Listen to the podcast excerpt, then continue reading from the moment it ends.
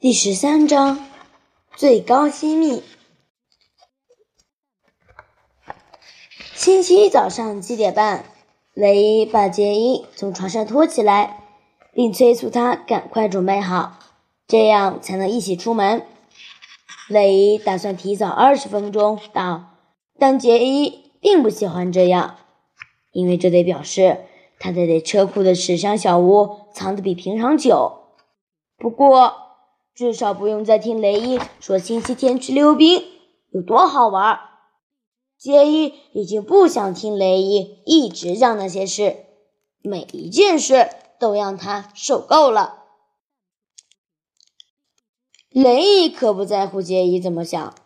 雷伊星期一早上有重要的任务在身，他必须在导师时间开始前找到美丽莎，拯救上星期五被杰伊。搞砸的关系。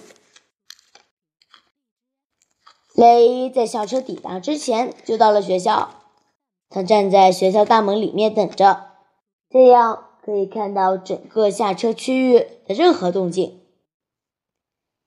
要认出美丽莎太简单，她是第三个走下校车的人，戴着一顶灰色软呢帽，脖子上围了一条围巾衬住她的脸庞。雷伊看到他在对朋友微笑，这微笑就像是一座灯塔，召唤着雷伊。除了长得漂亮，梅丽莎的人缘也很好。她下车之后，马上有四个女生围绕在她身边。这一群女生朝着雷伊的方向走来，他们一行人进入第二道玻璃门。雷伊等了又等，再开始往梅丽莎的方向走。梅丽莎，嗨！梅丽莎转过头来，看到是谁在叫她，她淡淡一笑，继续走。这个微笑和星期四雷伊收到的微笑不同，而且她连嘿都没说。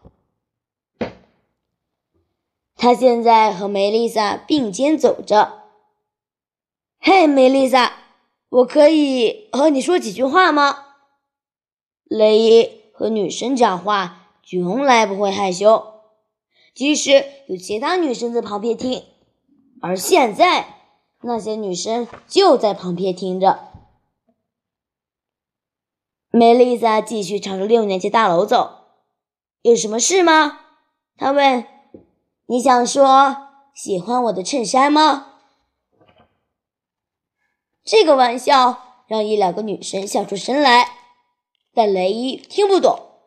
杰伊没有告诉雷伊星期五那天他如何拼命和这个女生聊天的全过程。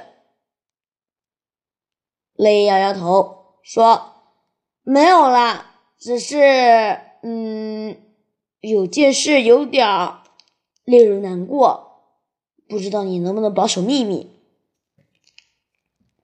雷伊使出他对付女生的绝招了，他知道。很少有女生能够拒绝聆听悲剧故事，而且几乎没有女生能够抗拒八卦。这两个元素组合在一起，就算那个女生是铁石心肠，也一定会停下来听他说话。所以，梅丽莎当然停下来了。她转头看着雷伊，眼里重新注入了对他的兴趣。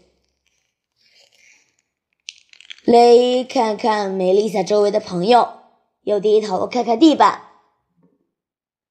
梅丽莎马上明白了他的意思。那么，他对朋友们说：“等一下，导师时间见，好吗？”他身旁的女生们走开了，彼此交头接耳，还不时转过来看看雷伊。